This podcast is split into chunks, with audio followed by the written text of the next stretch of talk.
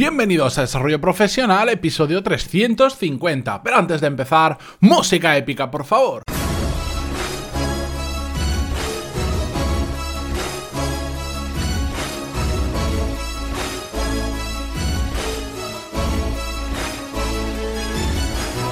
Muy buenos días a todos y bienvenidos a Desarrollo Profesional, el podcast donde ya sabéis que hablamos sobre todas las técnicas, habilidades, estrategias y trucos necesarios para mejorar cada día en nuestro trabajo. Hoy tengo un invitado al otro lado que aún no voy a presentar porque vamos a hacer una entrevista, no va a ser de buenos hábitos porque en este caso ha venido para contarnos su experiencia haciendo sprints durante el mismo tiempo que lo he estado haciendo yo, porque cuando lancé el episodio me escuchó y además, como es compañero de Mastermind, me dijo, te voy a copiar y voy a probar yo también. Y llegué a un mini pacto con él que era más o menos cada uno hacerlo por nuestra cuenta para después compartir opiniones y, no, digamos, viciarnos el uno al otro, sino cada uno que lo hiciese por su cuenta y los dos aprender el uno al otro. De hecho, eh, la semana pasada anuncié su entrevista, pero yo no le había dicho nada a él de que iba a venir. Así que fue un poquito sorpresa y, sin más, pues tenemos al otro lado a un, al primer invitado que repite entrevista, por cierto, y que además fue el primer cliente de los cursos en pantaloni.es. José Ángel, muy buenos días. Muy buenos días, Matías. Muchísimas gracias por, estar de nuevo en tu casa virtual, en tu podcast. Y, un placer y, deseando contar lo que ha sido pues este, este mes. Ha sido un mes de experiencia del método Sprint. Un mes loco, ¿no? Lo tenga entendido. Eh, bueno, para mí ha sido totalmente loco, porque entre medias es que vamos a ver, en todo esto hay mucho factor personal, entre medias ha habido vacaciones de, las niñas, hemos tenido viaje y, bueno, ha habido, ha habido que hacer muchos malabares con la agenda, pero realmente, realmente se pueden sacar cosas muy chulas, muy buenas de esta metodología de focalizarse en una tarea. Sí, de hecho, para los que no hayáis escuchado los episodios anteriores sobre el tema de los sprints, en el episodio 344 de la semana pasada eh, hice un pequeño resumen de cómo había sido mi mes tras, tras cuatro semanas de sprint. Y ahora con José Ángel, yo quiero que me cuente yo ya sé algo porque es compañero de Mastermind, el viernes pasado estuvimos hablando y siempre me va contando, pero quiero que nos cuente también un poco él su experiencia y yo voy a intentar interrumpirle todo lo que pueda, porque es de los que le gusta hablar, como a mí. venga, cuéntanos. ¿Cuál, es, pues en general, cuál es la sensación después de haber utilizado un poco esta metodología o esta forma de trabajar? Pues fíjate, la sensación, una de las que más me ha llamado la, atención dentro de, todas las que ha habido, es una que estaba teniendo ya este fin de semana, que era eh, el realmente las tareas están llevando, los proyectos, mejor dicho, menos tiempo del programado aunque es más agotador, pero si yo tenía programado, mira, esto estimo por lo que tengo yo en mi toggle, por lo que he traqueado otras veces, pues que me puede mm. durar 15, 16 horas. Ha habido casos de algún proyecto que si tenía en previsión 16 horas de trabajo, aquí tengo las notas de uno de ellos, que, las, el tiempo de trabajo eran 12 horas y al final se han quedado en 6, por poner un ejemplo. Tengo proyectos de, de 40, de 20 horas y demás que se está viendo que al estar focalizado en el tema, pues al final reduces las horas. Entonces, eso es, que para mí. La, Al final se trata de eso. Sí, sí, sí, pero que eso me ha llamado mucho la atención. O sea, que eh, al final los que somos eh, usureros del tiempo, como digo yo, que nos gusta medir las horas para todo, eh, realmente la metodología en ese aspecto está muy bien. Vale, pero ya has avanzado un pero. Cuéntanos el pero también. Bueno, el pero es que ha habido, puedo, puedo ser sincero, de, los momentos de desesperación absoluta y todas estas cosas. claro, alguno, alguno, lo conozco ya, pero adelante. Hay, momentos de pero. El primero, el primer pero que le veo, que, yo creo que es una de las cosas que me gustaría que, la gente se quedase después de, esta entrevista, es que eh, ojo con el exceso de focalización, porque a veces te, mm. dejas llevar, te metes mucho en la tarea. Eh, yo un día te contaba, pues eso, que me había tirado resumiendo libros seis horas y media seguidas y, y se te olvida ya el resto de las tareas, acabas tan agotado que, acabas procrastinando tareas que tienes que, hacer habitualmente. Y me explico. Vamos a ver, el, yo, mi organización era, eh, a primera hora hacía esto, después este bloque hacía esto, iba por bloques y un proyecto lo repartía en bloques de diferentes días. Ahora, por necesidades de, la empresa mía, necesitaba focalizarme en cuatro proyectos. ¿Qué ocurre? Que al, romper esa rutina de, de primero hago esto, luego lo otro, tareas como por ejemplo, que una que más lo he notado yo ha sido el email, eh, tareas que se dejan al final, que se tienen que dejar al final, pues el problema que tenías es que algunos días las procrastinabas.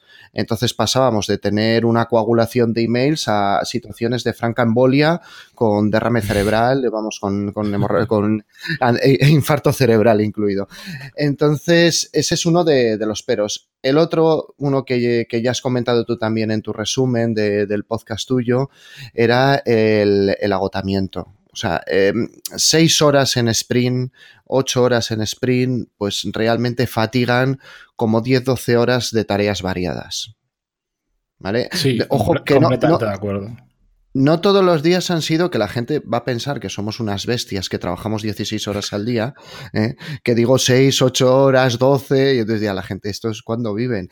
Eh, no, pero hay días que se prestan más a eso y hay otros días que realmente pues tienes 3, 4 horas y lo que haces es focalizar. Entonces, claro, al dejar esas tareas del final para más adelante, se convertía en, un problema. Esos son los dos principales problemas que, he visto y lo que he hecho ha sido reforzar con un hábito. O sea, el, el tema de reforzar con un hábito, revisión de cosas urgentes del día para no dejarlas pasar y bloquearlas. Claro al final, ese tipo de tareas no las podías mover al principio del día. Yo lo que he hecho, ya, bueno, ya lo comentamos además en el podcast y tú ya lo sabes, yo lo que no quería dejar de lado por hacer un sprint era la grabación de los, de los episodios del podcast, porque no me gusta adelantar dos, tres o cuatro semanas de episodios, pues pierde la frescura, aunque igual de, la gente no lo note, para mí que lo grabo, eh, después no sé ni en qué episodio, grabando a dos, tres semanas es un, pues pierdes el hilo un poco del, del, podcast, pierdes la noción de, la gente te dice, ay, el podcast de ayer muy bien, y dices, claro, para ti el podcast de ayer es igual es el que has grabado hace tres semanas, ya no sabes ni mm. cuál es, entonces no quería dejarlo. Y yo sabía que o lo grababa a primera hora de la mañana, o era muy probable que después lo que tú dices, ya me cueste más porque estás cansado, porque no tienes ganas, quieres desconectar y dices, bueno, ya lo grabo mañana un rato antes de publicarlo y ya está. Entonces yo me lo puse a primera hora de la mañana. Hacía eso, revisaba email y a partir de ahí sprint. Las tareas que tú tenías que estabas dejando para más tarde, ¿no las podías pasar por la mañana? Es que la experiencia que yo he tenido de poner el email, que es eh, el email ahora mismo en, el momento en el que estamos además, eh, el email es un monstruo. Es un monstruo de tiempo. Eh, estamos hablando de que puedo estar procesando del orden de 150, 200 emails diarios aproximadamente. Entonces, ¿qué ocurre? Que esa tarea, cuando la he puesto a primera hora de la mañana, el, ese momento tan bueno, tan buenísimo de la mañana, eh, se te iba. Se te, iba. te lo robaba completamente. Y hay tareas como, pues eh, lo que he metido en el sprint ha sido eh, grabar unos temas que tenía pendientes de uno de los cursos, preparar temarios que tenía que actualizar, que me exigen una frescura que ya a partir de cierta hora de la tarde empiezan a ser más duras esas tareas y empiezan a salir peor. Entonces, por eso siempre dejaba el email para, más tarde, porque cuando, ya, te digo, yo he experimentado con poner el email a primera hora de la mañana y realmente dices, bueno, yo es que tú ya sabes que yo soy de madrugar muchísimo y, llegaba la hora en la que, en la que estás acabando el, el, tramo de la mañana, de antes del desayuno oficial de la gente normal, como digo yo, y solo habías respondido emails. Entonces, claro, ya, ya todo era muy, mucho más complicado. Grabar clases, que exige un silencio, eh, la concentración para preparar temas. Bueno, pues, pues realmente ese rato, pues, pues prefería preservarlo para ese momento. Y luego también que algunos días yo trabajo y los días que yo trabajo, las horas únicas que tengo buenas son antes de, entrar a trabajar. Sí, que para quien no te conozca, bueno, aparte de dejarle la entrevista que te hice hace ya unos cuantos episodios, probablemente más de 100, eh, José Ángel tiene un trabajo normal y aparte tiene una empresa de formación donde prepara para oposiciones dentro de su especialidad. O sea, todos estos sprints que estamos hablando, en su caso es después de su trabajo normal. Sí, trabajo y... Eso añade, cierta... Sí que es cierto que tu trabajo me decías, trabajas un día 24 horas, ¿no? Y libras 5, ¿era algo así? Efectivamente, en ese aspecto el trabajo que, es... Que es un poco peculiar, que no son todos los días 8 horas seguidas y fines de semana libres, pero, pero claro, todos estos sprints los estaba haciendo en, horas no laborales, teóricamente. Bueno, para ti ya son laborales porque es tu propia empresa, pero eso supone un esfuerzo extra. Efectivamente, lo que pasa es que te ayuda mucho en la focalización. Yo realmente estaba, y todavía seguimos en la, en la empresa, en un momento de, de, emergencia, sobre todo porque hemos pasado por una racha que las previsiones de exámenes para algunos de los cursos se han adelantado mm, como uno o dos meses y en algunos casos hasta seis meses de lo que teníamos previsto, lo cual obliga a acelerar temarios. La gente en esos momentos se encuentra con más necesidad de hacerte dudas, de tratar contigo, entonces también eso te, coagula más el email, que, para eso estamos, ¿eh? que si me está escuchando algún alumno de, la academia, diga, oye, pues yo quiero mandar emails, no, que lo sigan mandando, por supuesto, que para eso estamos, pero que realmente eso sobrecarga trabajo al final. Y entonces en ese momento ya necesitaba, necesitaba yo organizarme con un sprint, porque sí que es cierto que aunque vas delegando tareas, al obligarte a priorizar, que es una de las cosas que ya habíamos comentado, o sea, ya habías comentado tú en otro episodio, eh, al, decir es, yo lo pongo el símil como que tú tienes 100 eh, euros para gastar. Eh, ahora mismo, ¿no? Tienes 100 euros, que son unas 100 horas en un mes, pongamos. Bueno, pues esos 100 euros si, si los gastas mal, no tienes otros 100 euros hasta el mes que viene. Entonces, había que priorizar muy bien. ¿Qué ocurre? Que secundariamente proyectos que realmente pueden esperar, te das cuenta que pueden esperar y ya tendrán su momento de sprint. Ya tendrán su momento, porque ya, yo ya voy dejando caer que lo mismo esto lo adopto como metodología definitiva de trabajo. ¿eh? Sí, no, de hecho, eh, para. No, no, lo sabéis, pero como José Ángel y yo tenemos un mastermind, estamos o últimamente no hacemos más que en los mastermind hablar de sprint, sprint y, Facebook Ads. Básicamente, estamos cada uno ha ido por su lado, cada uno ha estado experimentando sus cosas, lo hemos compartido y de hecho mm. justo yo el, viernes creo que le pasaba a José Ángel el enlace a un artículo muy interesante sobre gestión de proyectos y prioridades y los mm. dos, cada uno ha sacado sus conclusiones y estamos digamos, bebiendo de muchos sitios para crear cada uno su propia metodología, pero como lo hacemos en paralelo, digamos, vamos mucho más rápido porque aprendemos el uno del otro. Y una cosa muy interesante que ambos hemos hecho, pero ambos hemos hecho de manera diferente, ha sido cómo priorizamos dentro de un sprint, decimos, vale, pues tenemos un mini proyecto que es eh, grabación de una serie de cursos. En el caso de José Ángel, porque sale una oposición nueva y para tal fecha lo tiene que tener. Entonces, ¿cómo priorizamos las diferentes tareas que hay o los diferentes subproyectos que hay en cada uno de esos? Yo en mi caso, Em, que es muy similar al que nos va a contar él, para que tengáis una idea. Lo que hacemos, lo que hemos hecho los dos en común es asignarle una, una serie de parámetros a cada proyecto y puntuarlo. Y el que más puntuación tiene, pues es entonces por el que empezamos. Yo en mi caso, por ejemplo, una de las cosas que valoro mucho y lo comentaba en el episodio anterior del sprint, en el 344, es me aporta algo eso al, al cliente que ya tengo, no a un futuro cliente, no, a los que ya tengo. ¿Aporta mucho? Sí, entonces lo puntúo muy bien. ¿Cuánto tiempo me lleva hacer ese proyecto? ¿Mucho tiempo? Malo. ¿Poco tiempo? Mejor. Y así una serie de parámetros que, para que os hagáis una idea, los míos son si aporta valor al cliente actual, cuánto tiempo me lleva, qué potencial de negocio tiene. No es lo mismo hacer algo que te va a generar 100 euros que algo que te puede generar 10.000. ¿Cuánto dinero es necesario para llevarlo a cabo, si tiene una fecha límite y si está enfocado a clientes que son existentes o que son posibles clientes, ¿de acuerdo? Yo en mi caso, los primeros factores que he dicho son sumas, va sumando la puntuación, y los dos últimos, el si tiene una fecha límite y si está enfocado a un cliente que ya existe, son multiplicaciones.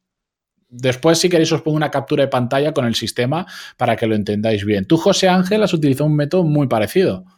Efectivamente, además lo gracioso es que apenas lo habíamos consensuado, solo teníamos una cosa clara, porque esto yo me lancé a ello al día siguiente del Mastermind, que dije yo, oye Matías, ¿y esto por dónde lo priorizo? Y la, respuesta de Matías fue contundente, primero los alumnos que ya tienes matriculados. Digo, vale, ya está, con eso yo ya me voy orientando.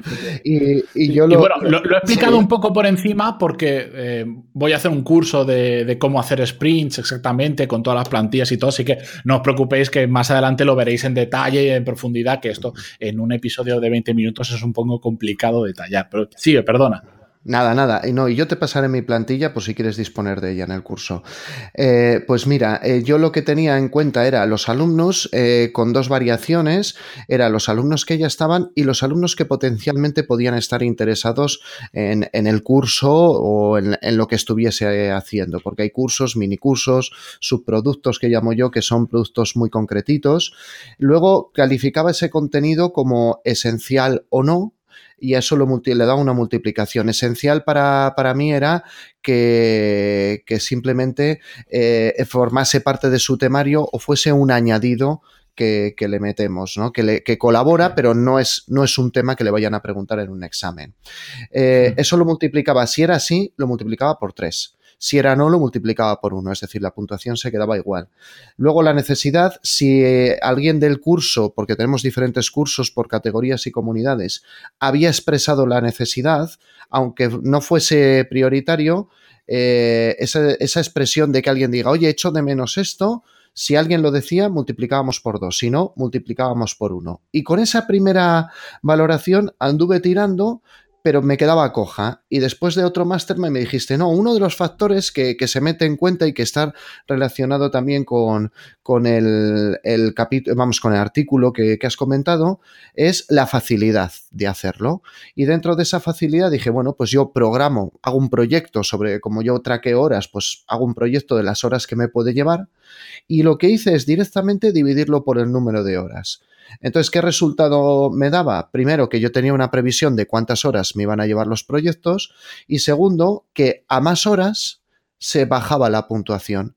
Entonces, tal vez proyectos que tenían menos horas de ejecución subían puntos porque, porque así destacábamos la facilidad de ejecución.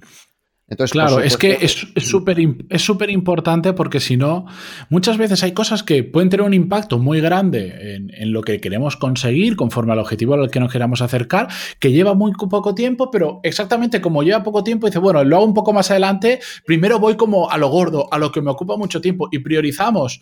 Eh, digamos, grandes proyectos cuando realmente lo que tenemos que priorizar es qué impacto tienen. Y si hay algo que tiene mucho impacto y lo puedes hacer rápido, quítatelo de encima rápido. Porque mm. si no, estás perdiendo tiempo que eso podría estar implementado, sea un servicio, un nuevo curso o lo que sea, que, te lo quitas igual en cuatro o cinco horas, pero en cambio nos solemos poner, digamos, los mastodontes delante y eso de cuatro o cinco horas que lo podemos sacar rápido, empieza a pasar el tiempo y no lo hacemos y no hacemos. De hecho, fue yo uno de los motivos por los que decidí empezar a hacer sprints también, porque estaba detectando que había muchas de esas proyectos que eran cortos y que se alargaban en el tiempo simplemente por no focalizar y por no priorizarlo correctamente. Y de hecho, de todo de, esto de ir poniendo esa puntuación, que es algo que hemos hablado tú y yo, lo más interesante es ver como cosas que aparentemente dices, wow, esto es súper importante, lo tengo que hacer ya, cuando empiezas a valorar en los parámetros que tú consideras más importantes para cada proyecto, te das cuenta de que hay un montón que parecían súper relevantes, que las tenías que hacer ya, que apenas tienen puntuación. Sí, ¿Por qué? porque bueno, no cumplen los parámetros que, por ejemplo, porque no aporta valor al cliente, porque lleva mucho tiempo, porque el potencial que tiene es poco, pero a ti te parece súper importante cuando no has valorado todo eso.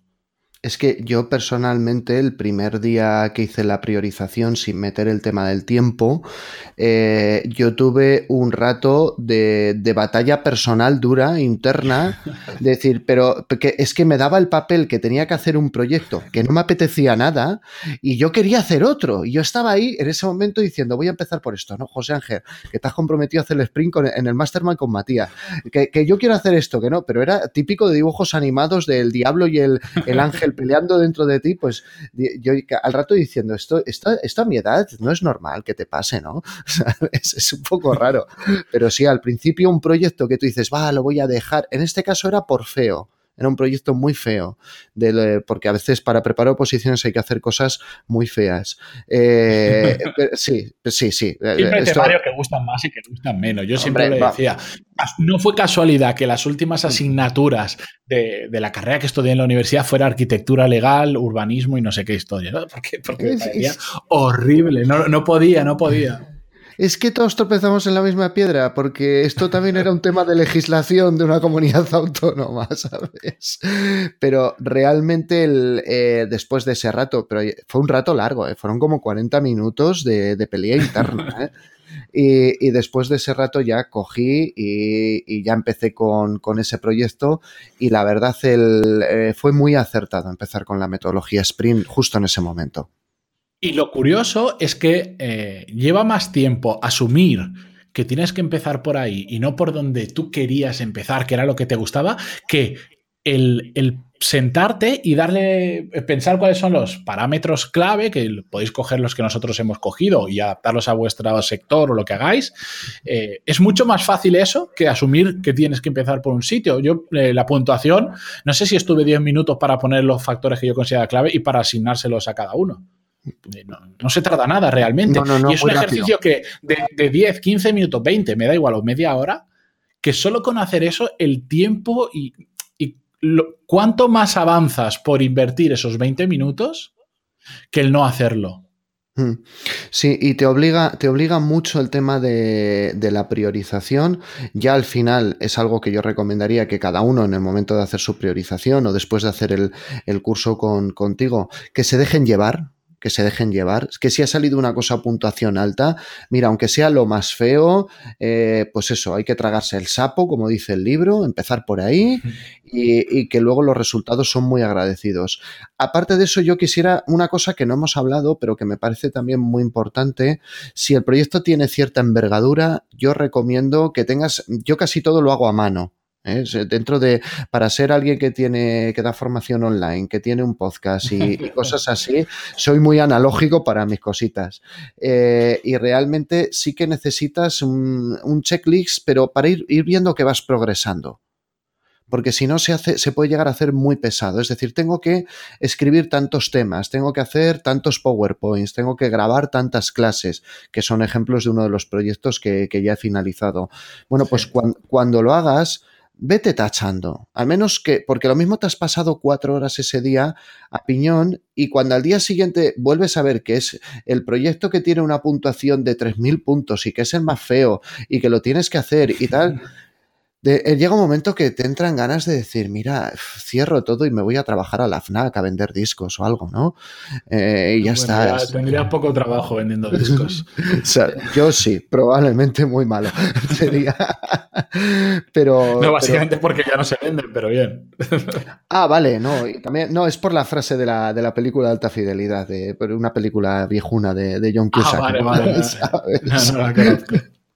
Bueno, pues era, pues ya te digo, te entra un poco de, bajonazo. Entonces yo a partir del cuarto o quinto día dije, o meto un checklist de que esto va en progreso o realmente vas a acabar abandonando y te vas a dejar llevando por cosas que te apetecen un poco más o por tareas que te parecen más emergentes, que a veces eh, esto también te orienta a no estar todo el día apagando fuegos que a veces, eh, eh, que yo me imagino que a algunos de los oyentes les pasará que ellos ni son dueños del tiempo de su trabajo ni el tiempo de su empresa, sino que, son otras personas los dueños. Y, mm. al, dedicar el primer tiempo del día al sprint, eh, tú te haces un poco más dueño del tiempo, aunque luego apagues fuegos. Sí, siempre vas a, siempre vas a tener que apagar algún fuego porque sí, es, ah prácticamente inevitable y eso que en, la parte que nos toca a ti y a mí, en la parte de formación, es todo bastante previsible, salvo cuando ya sabemos que la página web quiere fallar y va a fallar, pero siempre va a haber un fuego que apagar y no se trata de cortar por lo sano y decirme, ah, mira, aunque se me queme la oficina, no salgo de ahí. No, no. No, no, no. Siempre va a haber, pero, pero hacer esto te ayuda a focalizar en lo que realmente es importante. Y a mí lo que más me gusta es que notas avances muy rápidos. No te hace falta esperar un año para ver un avance. No, no, de repente te das cuenta que en una semana has hecho lo que igual anteriormente hacías en una semana y media o, en algunos casos en dos semanas. Tú mismo lo has dicho, tareas que tenías, no, no que creías que tardarías 12 horas, sino que en Toggle, que es una herramienta para medir tiempo y que además tenéis una masterclass, que en Toggle te ponía que habías tardado 12 horas las anteriores veces, estabas tardando menos. Efectivamente, es que cuando... ya son datos cuando combinas, porque sí que hago el, traqueo, lo hago con el ordenador o con el móvil, dependiendo de la tarea, cuando tú estudias el traqueo con lo que tú tenías programado, a veces la reducción llega hasta el 30%, incluso un poquito más. Y eso, eso es mm, poca broma, ¿eh? Eso es muy importante, ¿sabes? El que puedas ir reduciendo. Sí, sí, encima tú con otro trabajo y, recientemente con un nuevo integrante en la familia, más importante aún. Efectivamente, no, no, eso es... Y encima hay que sacar tiempo para hacer un mastermind, que no es fácil. Eh, procuramos, pero para mí ya se ha convertido en algo, en algo esencial, ¿eh? Porque, vamos... Sí, ¿verdad? A mí llega el viernes y si no tengo mastermind me parece raro. Sí, a mí también. Eh, es que hay cosas, esto ya no salimos mucho del tema, pero hay cosas que cuando estás emprendiendo y estás todo el día tú con tu ordenador, aunque en, aunque en el emprendimiento mío también está mi mujer, pero una visión de fuera anda que no viene bien, ¿eh? anda que no viene bastante bien, ¿sabes? Y tanto, y tanto. esto nos viene bien a todos. Pero bueno, oye, sí, sí, Nada, y luego nos embarcamos en cosas de estas que también, eh, que tanto tú como yo, aparte de la empresa, somos muy fans de productividad personal. Entonces, claro, eh, esto, lo, que hemos podido hacer, que ha sido un experimento, a mí me encanta experimentar con el tiempo, es la única forma de, de poder ir sacando conclusiones que aposenten a largo plazo. Eh, pues mm. el experimento de Sprint va muy bien. Por supuesto que hay que retocar cositas. ¿eh? No, no, sí, que esto es algo que teníamos que decir, no, nos lo olvidemos. Esto no es una ciencia exacta, no es un uno más uno son dos, sino es empezar y poquito a poco ir tocando cositas. De hecho, los factores que nosotros utilizamos para puntuar un proyecto y priorizar o no, los hemos ido cambiando con el tiempo, dándonos cuenta que había pues algo que, claro, si te estaba multiplicando, si te equivocabas y en lugar de ponerle un 2 le ponías un 3, claro, te pasaba por encima de muchos proyectos, pues está multiplicando. Y entonces, pues cada uno en su sistema ha ido ajustando hasta que eh, veas una cosa que es más o menos lógica. Mm. Y aparte, eh, las posibilidades que tiene esto, volvemos al artículo que, has recomendado para aquellos que, de tus oyentes que dirigen equipos, que esto tiene una aplicación muy buena en la dirección de equipos, ¿vale? A la hora de, plantearse nuevos proyectos, por dónde tirar. Eh, el artículo ese además lo comentaba, lo, enfocaba, uno de los parámetros era el coste de, semanas de trabajo por trabajador. Entonces, claro, era me parece que también esto tiene unas posibilidades muy buenas para aquellas personas que coordinan o que gestionan proyectos con equipos.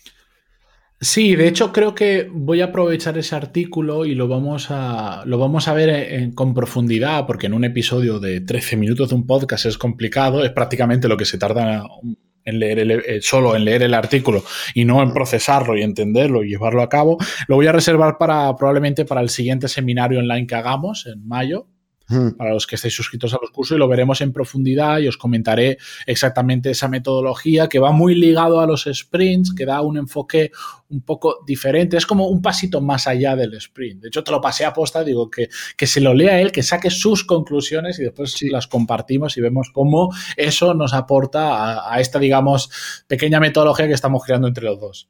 Pues sí, la verdad es que la verdad es que fue muy, muy bueno el artículo y, a mí me ayudó a verlo desde otra perspectiva. Luego también es cierto que, tú y yo estamos en la perspectiva de la persona que se gestiona a sí mismo el tiempo y, y claro, había cosas que las tienes que traducir a tu situación pero, pero muy aprovechable, ¿eh? muy aprovechable este tema de la priorización y además que, parece que esto es un poco como asincrónico, ¿no? Como que vamos eh, casi un poco contracorriente y encontrar artículos es bueno. Y digo lo de contracorriente porque cada vez, eh, o sea, es poquita la gente que te dice, haz solo una tarea, céntrate en una tarea, sé monotarea. Ahora se lleva más de moda, bueno, pues otros temas que hemos hablado tú y yo, de hacemos muchas cosas, pero no focalizamos en ninguna y eso yo, creo que no, al final no da frutos.